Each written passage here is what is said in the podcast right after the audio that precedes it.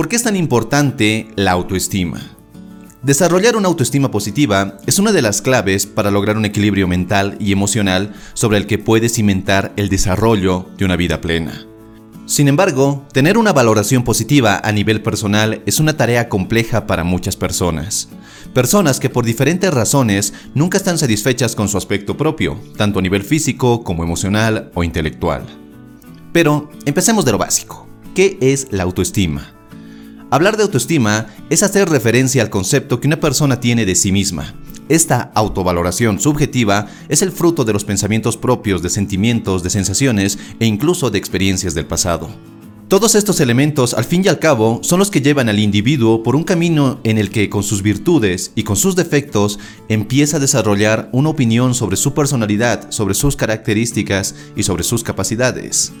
Una conclusión que no siempre llega a ser positiva. Y es aquí donde nace el problema de muchas personas tienen una baja autoestima. Una baja autoestima marcada en su mayoría por los eventos sucedidos durante su infancia o su adolescencia y que hoy llegan a tener serias consecuencias en su vida cotidiana. Consecuencias que van desde el desarrollo de complejos en el aspecto físico hasta el miedo al fracaso, lo que lleva a rechazar ciertos retos, tareas o responsabilidades porque no se sienten capaces de realizarlas con éxito. Para superar todo esto, debemos practicar las siguientes técnicas que nos ayudarán a aumentar y a trabajar en nuestra autoestima. La meta aquí es mejorar la concepción que tenemos de nosotros mismos para adoptar una actitud positiva ante la vida y ante nuestras capacidades con el fin de sentir que podemos afrontar los retos que nos pone la vida. Así que prepárate y veamos una por una estas técnicas. Número 1. Encuentra el origen y pasa a la acción. El primer paso es tratar de buscar el origen de la baja autoestima. Y la mejor forma de hacerlo es realizar una introspección o una reflexión en donde la pregunta clave es ¿por qué? ¿Por qué no puedo mantener una relación de pareja saludable? ¿Por qué no soy capaz de mantenerme en un empleo de forma estable? ¿Por qué no me siento capaz de culminar con este reto que se me presenta ante la vida? Las respuestas a estas preguntas detonan el origen de ese bajo concepto personal que provoca la baja autoestima. A partir de ese posible origen, lo siguiente que debemos hacer es simplemente atrevernos, intentarlo, lanzarnos a hacer las cosas que nos dan miedo. En otras palabras, debemos tomar acción. Pero ¿cómo hacerlo? Simple. Convierte el esfuerzo en cualidades positivas. Por ejemplo, si te preparas para correr una maratón, en lugar de ponerte a hablar y pensar sobre el cansancio o lo difícil que es, convierte todo ello en cualidades positivas que estás desarrollando como el esfuerzo, la disciplina, tus ganas de conseguir una meta.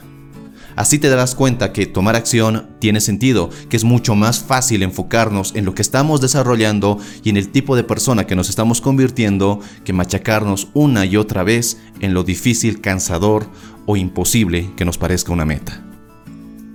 Número 2. Busca tus fortalezas. Las personas con baja autoestima son aquellas que tienen más dificultades para detectar cualidades propias, cualidades que son dignas de destacar e incluso llegan a pensar que no tienen ninguna. Sin embargo, todos tenemos algo que vale la pena resaltar, pero para poder verlo es necesario repasar nuestros logros pasados y ser sinceros con nosotros mismos, dándonos cuenta de que las cualidades que nos llevaron a la consecución de ese logro siguen ahí, las hemos desarrollado y son parte de nosotros. Cuando te das cuenta de que has tenido éxito en el pasado, es mucho más sencillo transponer esas experiencias a tu presente. Es mucho más sencillo decirte a ti mismo que puedes lograrlo, ya que si en el pasado pudiste hacerlo, no hay nada que te impida hacerlo ahora. Es mucho más sencillo adoptar pensamientos positivos que acallen esa voz interior que te machaca cada minuto a cada segundo que no eres lo suficiente o que nunca podrás lograrlo. Buscar tus fortalezas es más que simplemente decir que eres especial o que puedes lograrlo. Es entender que hubo momentos en tu vida en que hiciste un trabajo grandioso y que las cualidades que te llevaron a alcanzar esas metas en tu pasado siguen dentro de ti esperando a que vuelvas a utilizarlas e incluso las puedas mejorar. Número 3. Detén el autocastigo. El autocastigo es una de las características que denotan la baja autoestima. Sientes que tus errores son imperdonables, que tienes que ser alguien perfecto a cada momento y en cada situación, que no puedes darte el lujo de equivocarte. Esa idea de perseguir una imagen utópica o perfecta de lo que significa ser humano provoca únicamente que te sientas inferior, inseguro y con muchos más miedos. Es por esto que es esencial aprender a rechazar esos pensamientos que te atemorizan y que frenan tu desarrollo personal y que te roban tu optimismo. De cierta forma, debemos saber perdonarnos a nosotros mismos por los errores o por los fracasos que hubiéramos cometido. Es necesario darnos una segunda oportunidad, porque eso nos permite aprender y seguir adelante. Y cuando nos perdonamos, también aprendemos a reforzar nuestra confianza, cosa que afecta a todas las áreas de nuestra vida. También nos ayuda a reducir el estrés y la ansiedad que sentimos, además que despeja nuestra mente y nos ayuda a estar mucho más concentrados. Y antes de terminar este video, quiero que te quede clara la siguiente idea. La autoestima no es simplemente decirte hasta el cansancio que te amas y que eres especial, porque eso es simplemente mentirte, o mejor dicho, adormecerte con palabras bonitas, pero en muchos casos huecas.